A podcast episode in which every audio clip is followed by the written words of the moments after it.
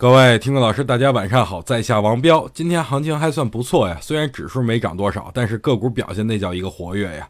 一会儿蹦出一个热点来，挣钱效应明显强于之前，所以最近就有人开始春心荡漾了。你瞧瞧这个涨得不错啊，你再看看那个涨得又好。但是我要跟大家伙说呀，下跌途中总是给大家希望的，当你买完以后，噩梦就从此开始了。所以我认为目前只是下跌的中继，最近还是多看少动吧。即使指数向上回补缺口，我觉得也是继续卖股的时机。本月的事儿比较多，养老金可能很快入市了，但是目前很多股票啊，它的股价都已经很高了，怎么办呢？你们懂的。